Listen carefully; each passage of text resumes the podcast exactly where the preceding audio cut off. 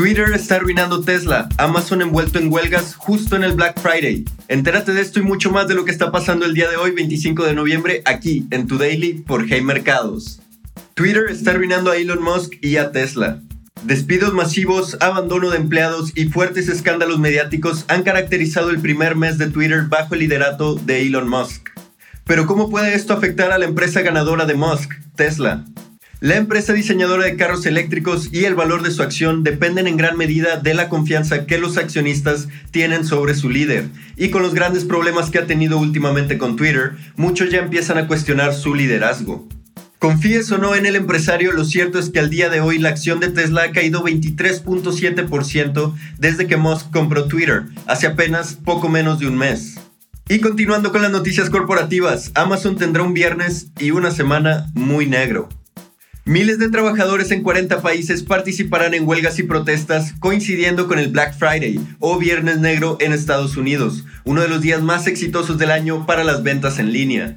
Empleados de Estados Unidos, Australia, Japón, Europa, entre muchos otros, demandan mejores salarios y condiciones de trabajo a través de su campaña Make Amazon Pay.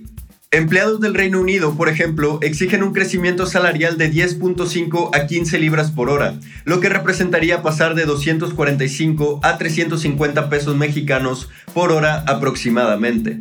Y ahora en territorio nacional, la economía da una sorpresa positiva.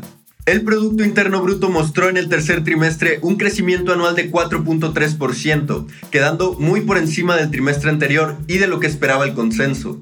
Sin embargo, el movimiento trimestral quedó en 0.9%, ligeramente por debajo del 1% que se esperaba. En detalle, las actividades primarias avanzaron 1.97% en el trimestre, siendo la categoría más dinámica. En segundo lugar encontramos a la industria de servicios, seguida por las actividades manufactureras. Y moviéndonos ahora hacia el lado corporativo, Daniel Becker, director general del grupo financiero Mifel, confirmó su interés de compra por Banamex.